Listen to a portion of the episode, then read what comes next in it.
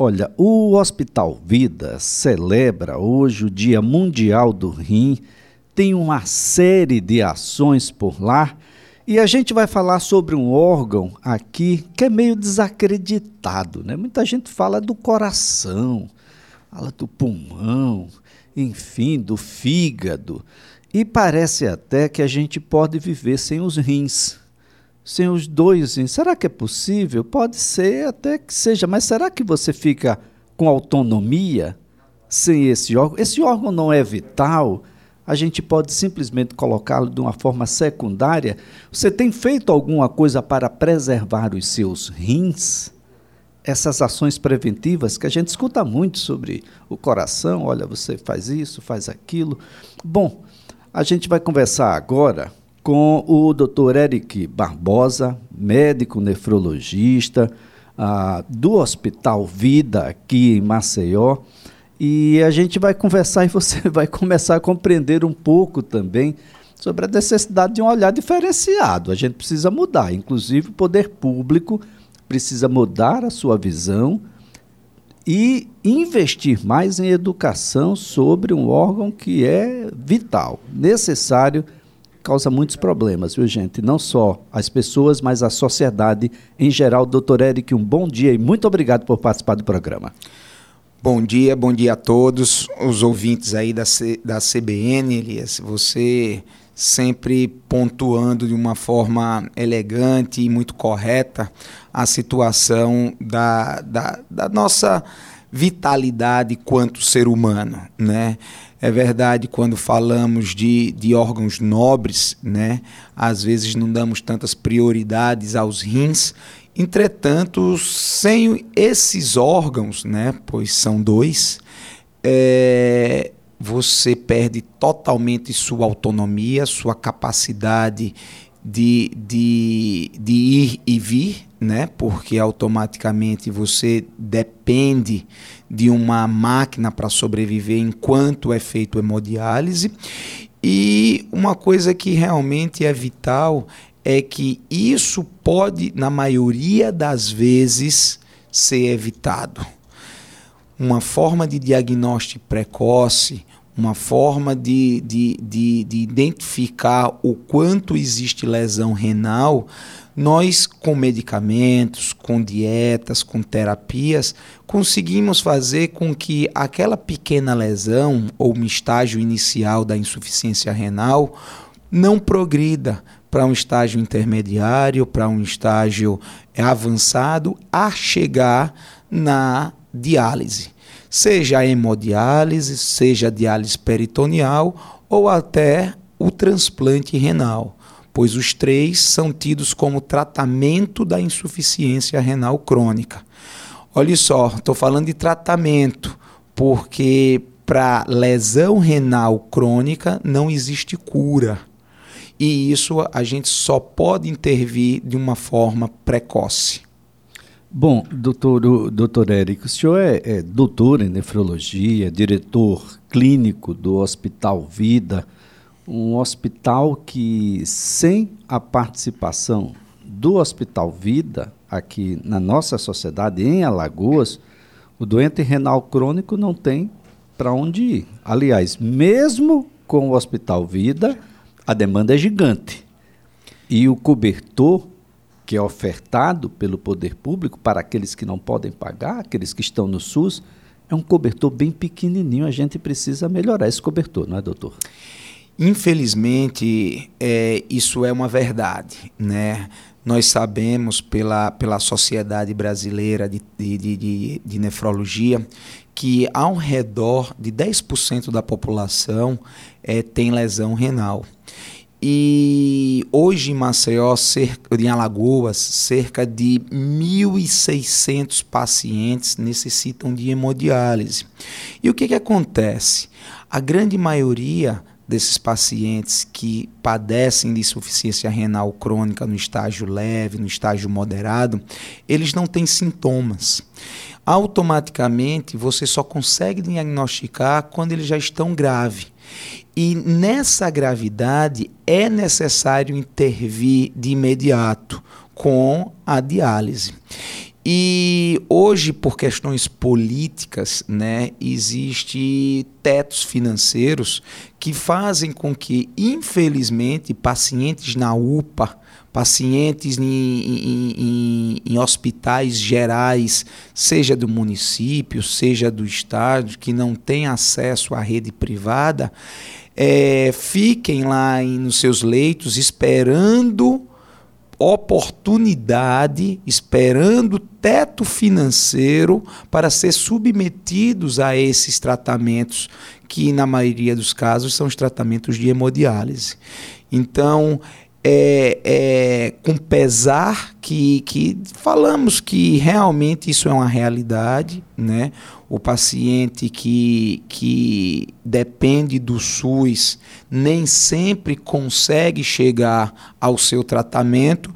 Isso não acontece é, não só com, com hemodiálise, mas com muitas coisas, né? com o paciente do câncer, o paciente que precisa de um cateterismo, mas o escopo da, do, do, do rim aqui é, é, bem claro que na, muitas, muitos pacientes padecem infelizmente evoluem ao óbito por falta de teto financeiro para realizar as sessões de diálise. Bem, doutor, quem é esse órgão? Qual é a função que de fato ele cumpre? E uma pergunta que julgo ser bastante relevante. Todo mundo fica imaginando, olha, você deve passar pelo menos uma vez no ano, no cardiologista, uma vez no ano, no urologista, uma vez no ano, ah, para que você possa fazer aí os exames em geral. Mas eu não escuto falar sobre o nefrologista, sobre os rins. É uma vez no ano, doutor. É, é, a partir de quando a gente já deve observar isso, já que as coisas acontecem assintomaticamente? Respondendo a primeira pergunta e, e, e já, e já, já sigo com, com as situações e como prevenir as doenças renais, é, o, o, governo federal tem uma participação muito importante no, no, no, financiamento, em como fomentar toda essa situação da terapia renal substitutiva, que é a hemodiálise. Mas como o município é um município pleno, ele, ele tem um, um, uma autarquia, é, tudo passa pelo município.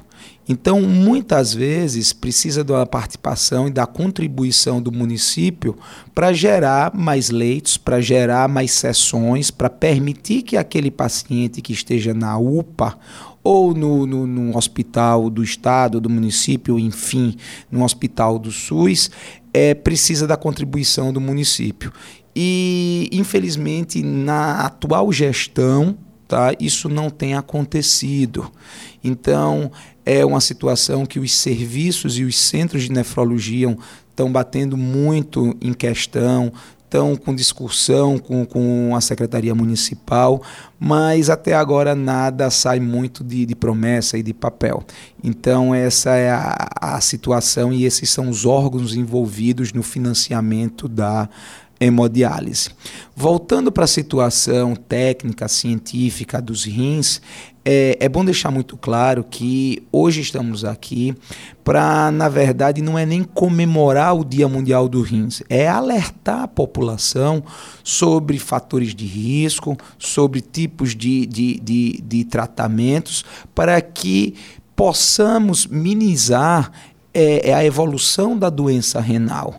Uma vez essa doença diagnosticada de forma precoce, conseguimos evitar com que ela avance para o estágio intermediário, para o estágio grave, até chegar no estágio terminal, que é a necessidade de uma máquina para que aquele indivíduo possa sobreviver. Entretanto, se, se cogita muito o termo da qualidade de vida, o quanto é a sobrevida e o quanto é sobreviver.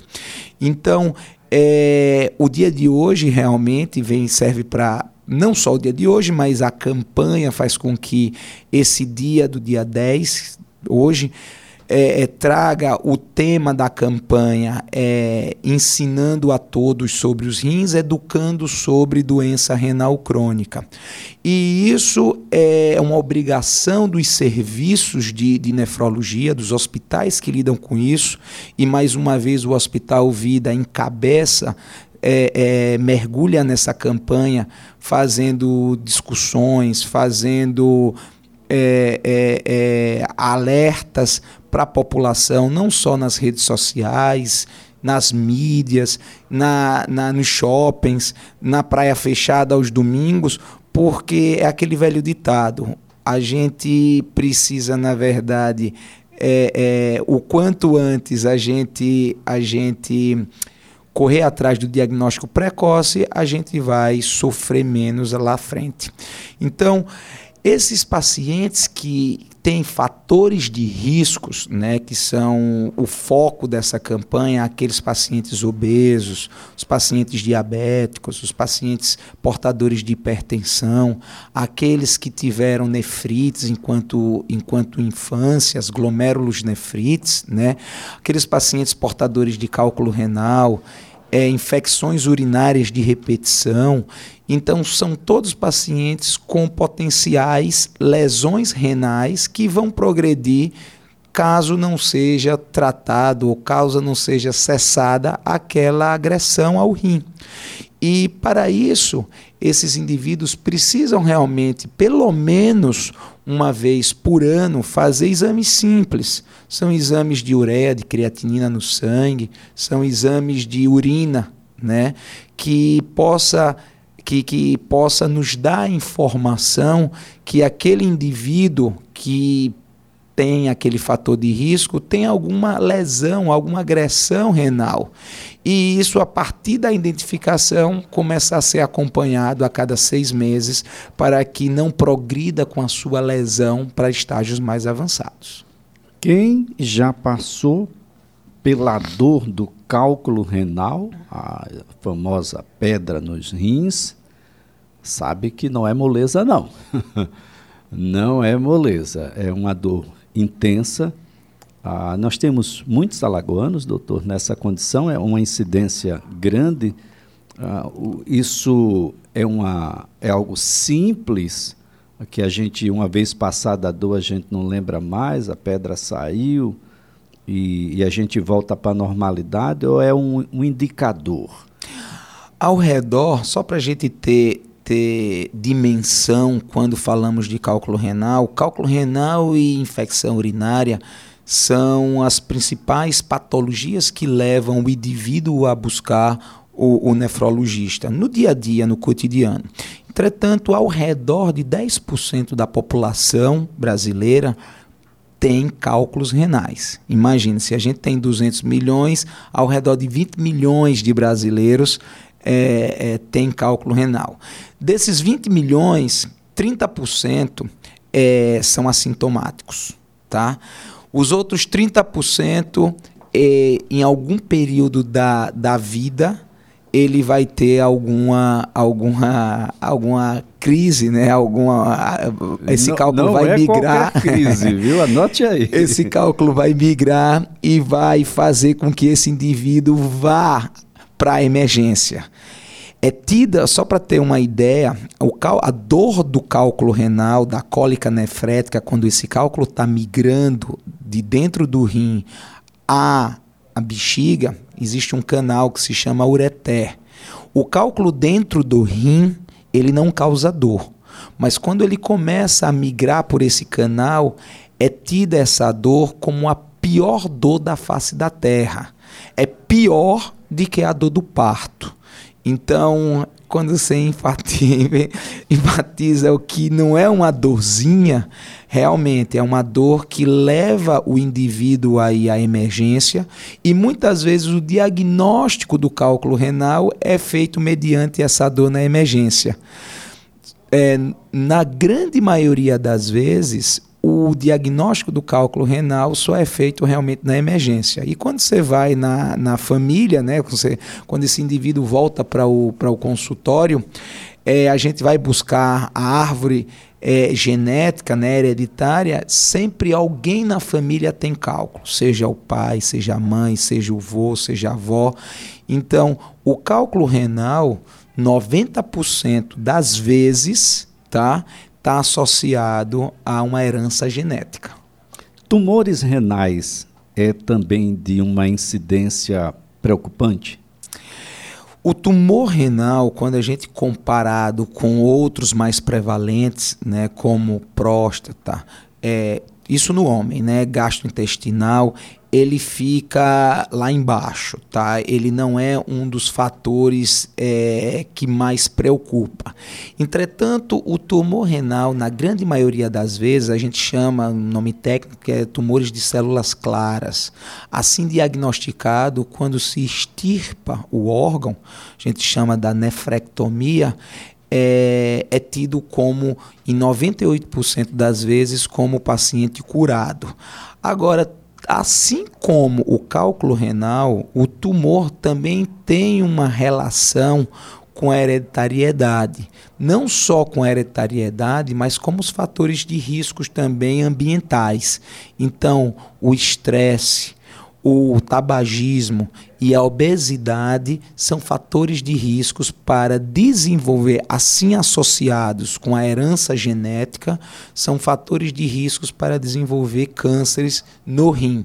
Entretanto, na população em geral, ele não tem uma incidência tão elevada quando comparado a outros cânceres, como de próstata, de mama, e nem se fala quando comparado a cálculo renal, infecção urinária. O senhor, quando falou em cálculo renal, falou em homens. Mulheres é de baixa incidência ou simplesmente não apresentam essa possibilidade? Não, apresenta tanto quanto homem, só que existe uma chance do homem em ter mais cálculo do que a mulher, e isso é explicado até pela situação hormonal. A mulher tem, tem hormônios que faz com que protegem a, o desenvolvimento, não é que protejam, mas que, que façam com que os seus fatores de riscos não fiquem tão evidentes quanto os fatores de risco no homem. Então, quando a gente bota na população em geral, a incidência de cálculo renal para o homem é de duas vezes e da mulher de uma só. É dois para um. Agora, doutor Eric, em relação aos transplantes, como é que o Brasil se encontra hoje, Nordeste, Alagoas?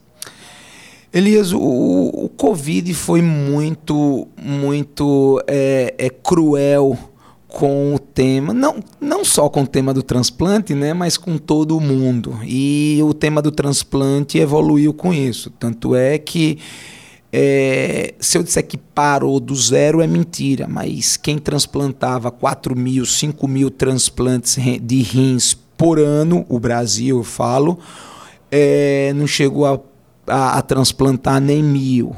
Então, durante essas pandemias. Agora a gente está retornando e voltamos a engatinhar. A situação do transplante é, uma, é, é, um pouco mais delicada quando a gente fala no estado Alagoas. Não por falta de equipe, não por falta de pacientes, mas sim por falta de doadores. Tanto é que lá no Vida, os transplantes que a gente tem realizado é, são oriundos, na maioria das vezes, de transplante de doador vivo. É aquele ente querido, é aquele parente daquele indivíduo que faz diálise que se sensibiliza e decide doar e automaticamente após todo o screening, né, todos os exames, se for pertinente, se for compatível, é realizado o transplante. Muitas instituições esperam pelo transplante de doador vivo, né, que é aquele doador perdão, é o doador falecido, que é aquele doador cadavérico que, que a gente é, capta na fila, na lista né, de, de doadores. E Maceió ainda tem uma incidência muito grande de rejeição. Então, infelizmente, não anda. E é verdade, acredito que há, dois, há um, um, ou dois anos que não tem sido realizados transplantes, primeiro por causa do Covid, e esse ano algumas instituições já estão desenvolvendo.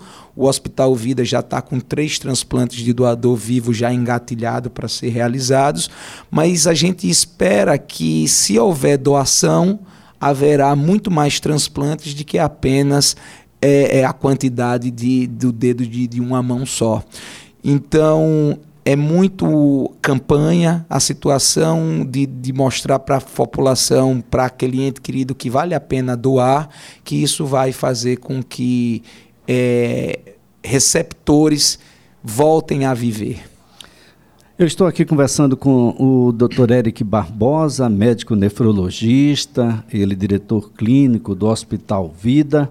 Ah, hoje é o Dia né, Mundial do Rim. A Sociedade Brasileira de Nefrologia escolheu o tema para este ano: Saúde dos rins para todos, educando sobre a doença renal. Temos que fazer mais. Há uma necessidade. Tem muita gente aí adoecido dos rins e não sabe. E há uma necessidade das pessoas voltarem a fazer aquela rotina ah, que investiga um pouco melhor como é que está a sua saúde no geral.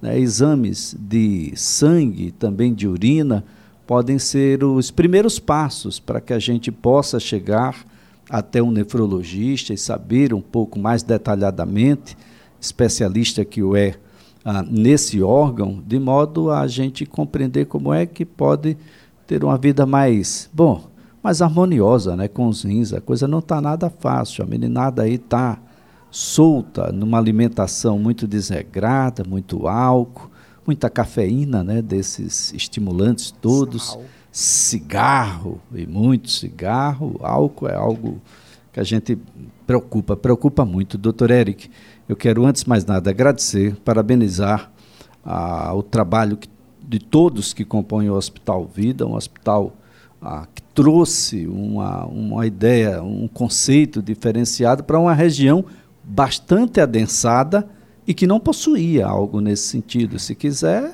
eh, teria que subir um pouco mais aqui ao bairro do Farol. Elias, é, nós que agradecemos a oportunidade de vir aqui e estar tá mostrando a situação e que de forma precoce a gente pode evitar muita coisa. É, o Hospital Vida encabeça é, essa situação de prevenção, por mais que sabemos que é muito difícil, existe, existe é, um monte de, de empecilhos, mas mesmo assim nós como referência em transplante renal, em hemodiálise, em terapia renais e consultórios, é, é uma obrigação nossa estar tá trazendo informações à população. Muito obrigado e até a próxima. Muito obrigado, doutor Eric. Olha, acessa aí as redes sociais do Hospital Vida, porque tem um vídeo informativo, viu, sobre o funcionamento dos rins e vai ficar de, em diversas plataformas.